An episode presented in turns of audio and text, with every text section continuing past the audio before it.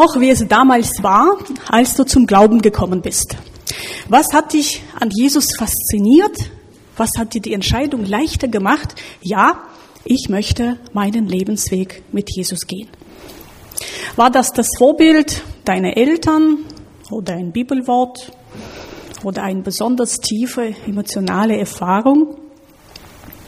Irgendwann hast du dein Ja zu Gott gesagt und damit hat ein neuer Weg angefangen, eine neue Suche. Gott, wer bist du?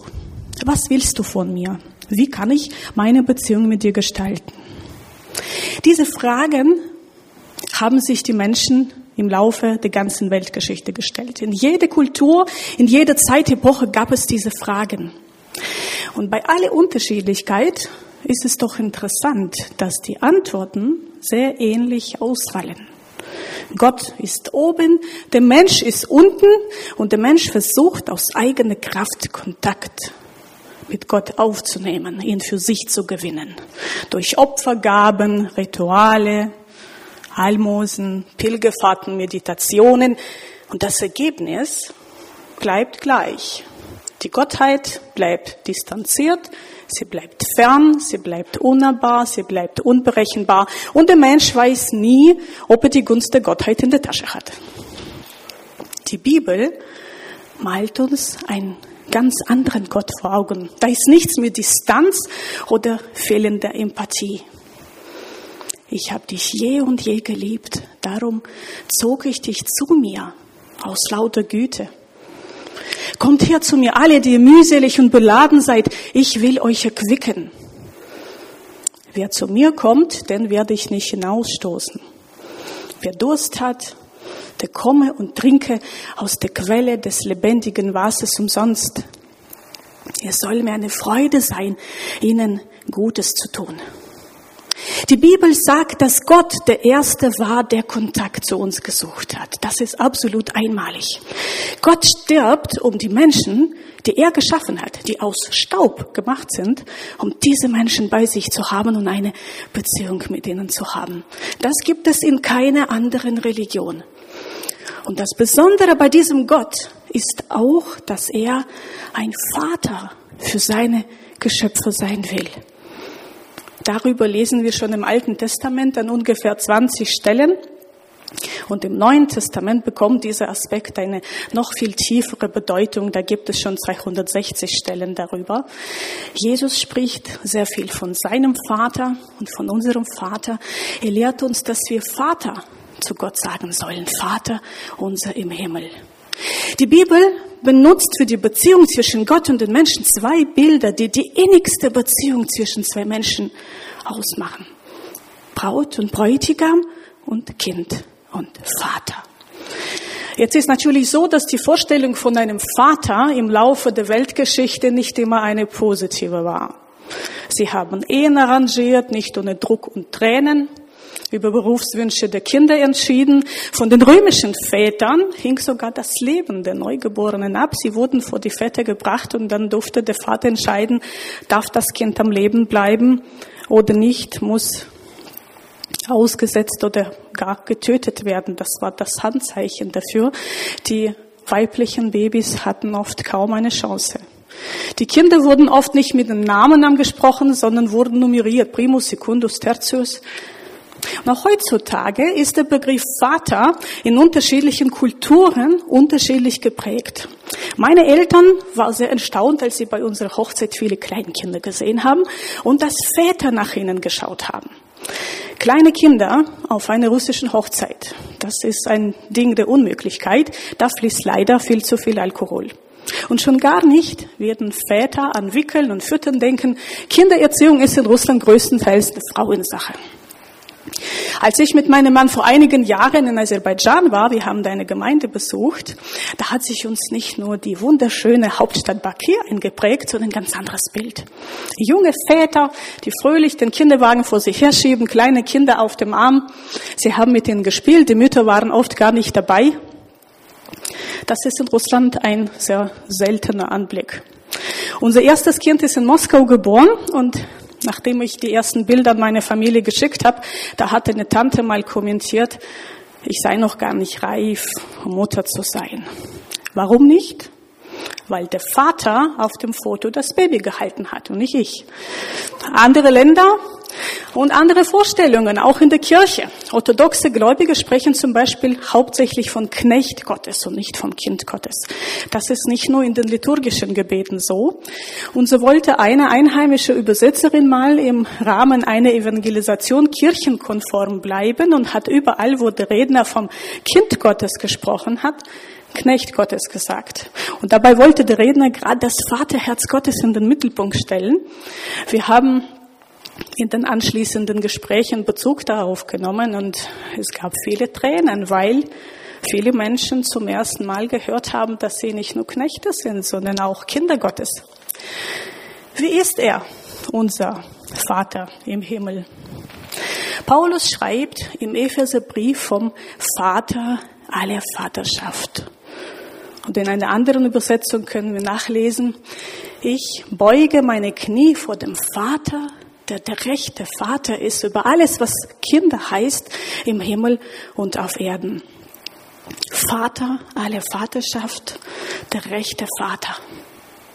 Wahrscheinlich versteht man etwas besser, wie der himmlische Vater ist, wenn man sich den Vater im Gleichnis über den verlorenen Sohn anschaut, im Lukas 15. So wie der Vater hier dargestellt ist, sprengt schon die Vorstellung der damaligen Zeit. Es geht um einen orientalischen Vater. Das ist eine absolute Autoritätsperson. Er läuft nicht, sondern schreitet, wenn überhaupt. Und wenn man etwas von ihm will, geht man zu ihm und nicht umgekehrt. Und jetzt sieht dieser Vater aus der Ferne, dass sein Sohn, der lange außer Haus war, zurückkommt. Zerlumpt, verdreckt, barfuß wie ein Sklave.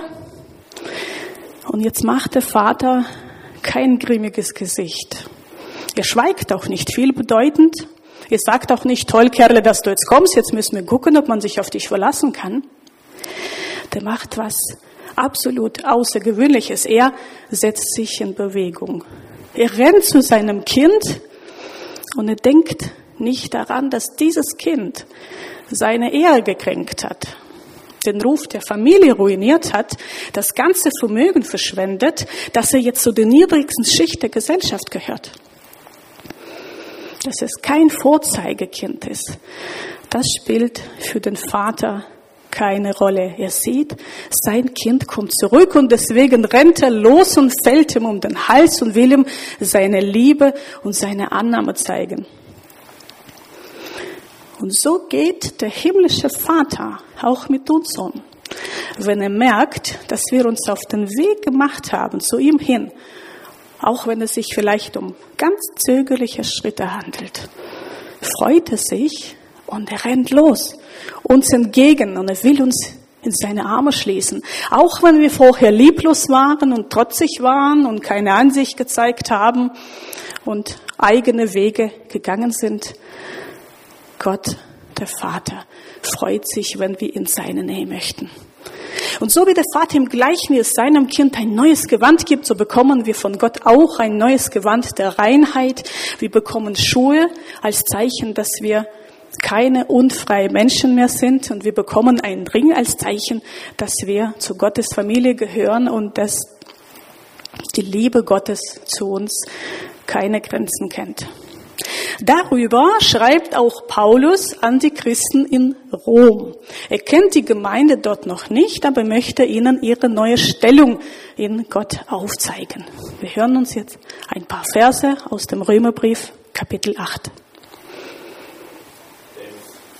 Welche der Geist Gottes treibt, die sind Gottes Kinder.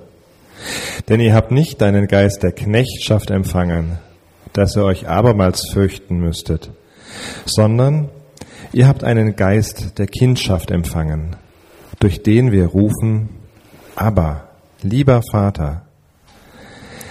Der Geist selbst gibt Zeugnis unserem Geist, dass wir Gottes Kinder sind. Sind wir aber Kinder, so sind wir auch Erben, nämlich Gottes Erben und Miterben Christi, da wir ja mit ihm leiden, damit wir auch mit ihm zur Herrlichkeit erhoben werden. Was sagt Paulus hier? Erstens, wir werden durch den Heiligen Geist zu den Kindern Gottes. Welche der Geist Gottes treibt, die sind Gottes Kinder. Eigentlich steht hier an dieser Stelle im O-Text Söhne, Gottes Söhne. Das kann vielleicht im ersten Augenblick irritieren, weil wir diesen Ausdruck nur von Jesus kennen. Aber Paulus benutzt hier an dieser Stelle bewusst nicht ein Bild der Geburt, sondern ein Bild der Adoption. Und damals wurden hauptsächlich Jungs adoptiert. Eine Adoption geschah nach dem römischen Recht mit Brief und Siegel. Man hat die Sohnschaft des Vaters angenommen und mit ihm alle Rechte des leiblichen Sohnes. Und für einen Gläubigen ist das Siegel der Heilige Geist. An den anderen Stellen in der Bibel können wir nachlesen, dass in dem Augenblick, wenn wir Jesus in unser Herz aufnehmen, dass wir an unserer Stirn mit dem Heiligen Geist versiegelt werden und wir werden damit zum Eigentum Gottes. Wir sehen diese Siegel nicht, aber die unsichtbare Welt sieht es wohl. Und dadurch werden wir zu Kindern Gottes. Das ist eine Tatsache. Das ist eine Rechtslage. Sie ist nicht heute so und morgen anders. Sie ist auch nicht davon abhängig, wie ich mich fühle oder was ich leiste. Paulus weiß aber, dass vielleicht immer wieder Zweifel darüber aufkommen können und deswegen schreibt er, der Geist Gottes gibt selbst Zeugnis unserem Geist, dass wir Gottes Kinder sind.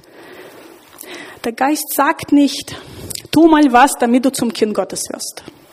Der Geist sagt auch nicht, leiste mal was, damit du diese Stellung nicht verlierst. Der Geist sagt, du bist Gottes Kind. Du bist es.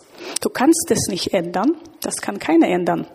Wenn du Jesus in dein Herz aufgenommen hast, bist du ein Kind Gottes. Welche der Geist Gottes treibt. Eigentlich wäre richtiger hier zu übersetzen, welche sich vom Geist Gottes leiten lassen. Und Paulus will hier die aktive und passive Haltung gleichzeitig zeigen. Die passive Haltung bedeutet, wir haben es nicht in der Hand, wie der Geist Gottes wirkt, wann er wirkt, was er bewirkt, aber wir können unseren aktiven Beitrag dazu leisten, indem wir Ja sagen zu seinem Wirken. Ich sage Ja, wenn der Geist Gottes an meinem Charakter arbeiten möchte, vielleicht etwas aufdecken möchte, wo Umkehr notwendig ist, ich sage ja, wenn der Geist Wunderstellen in mir anrühren möchte und sie heilen möchte. Ich sage ja, wenn der Geist mich weitere Schritte führen möchte, auch wenn ich noch nicht sehen kann, wohin es geht. Weiter sagt Paulus im Vers 15, ihr habt einen Geist der Kindschaft empfangen. Wir sind Kinder und keine Sklaven. Sklaven gab es zu Tausenden im damaligen Rom aus Verschuldung und später als Kriegsgefangene. Sie mussten ein hartes Leben führen, viel arbeiten, die Arbeiten barfuß verrichten als Zeichen eben, dass sie unfreie Menschen sind.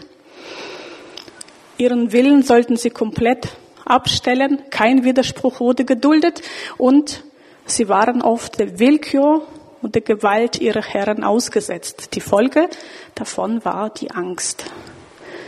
Und genauso ist es mit der Stellung des Menschen unter dem Gesetz. Auch die produziert Angst. Wir können nicht das Gesetz einhalten. Wir müssen immer wieder auf die Nase fallen. Wir können nicht aus uns heraus beweisen, dass wir würdig sind.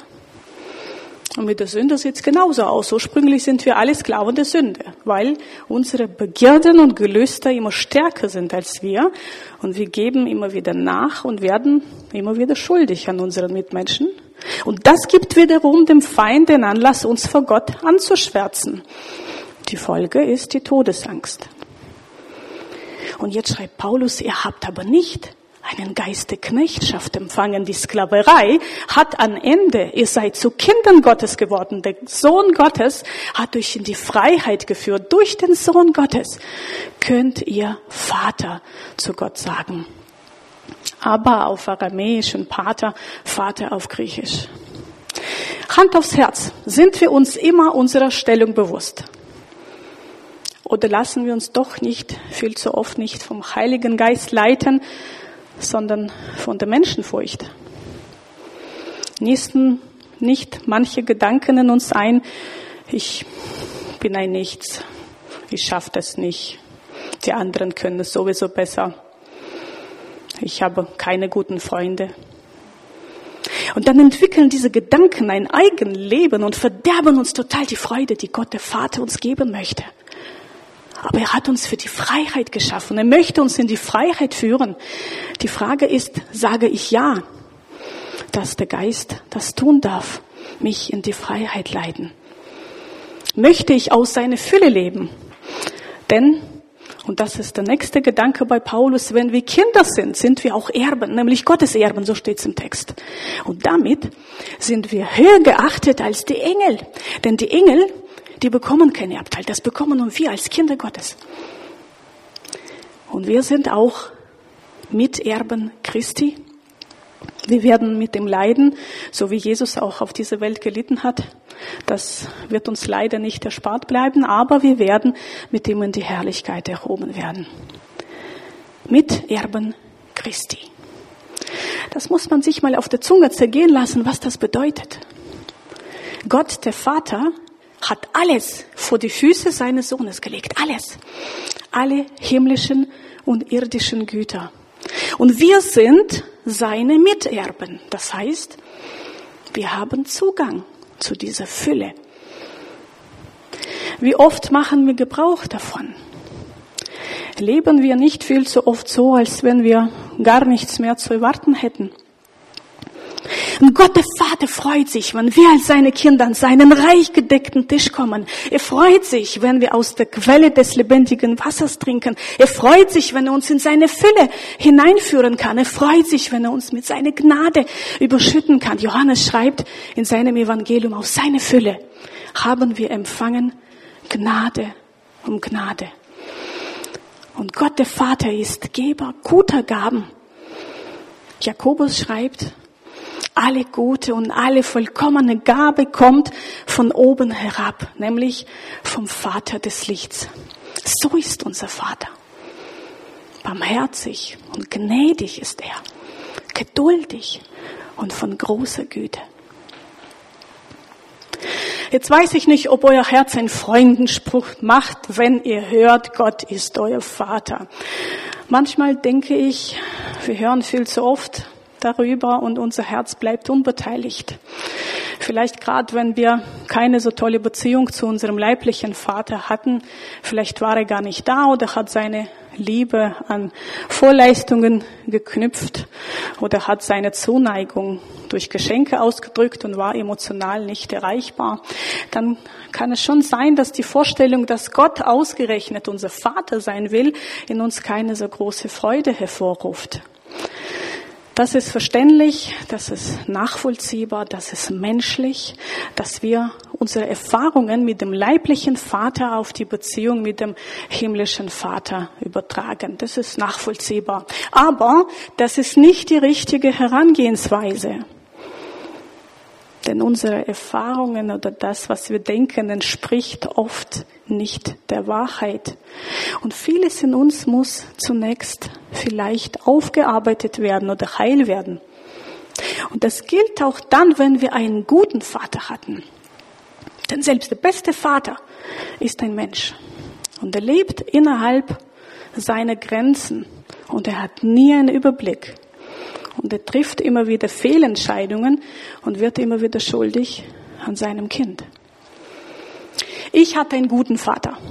Ich weiß, dass er bis heute alles in seiner Macht Stehende tun wird, sollte ich mal Hilfe brauchen. Das hat er oft unter Beweis gestellt. Aber ich weiß, dass mein Vater mich mindestens einmal im Jahr zu Tränen gebracht hat.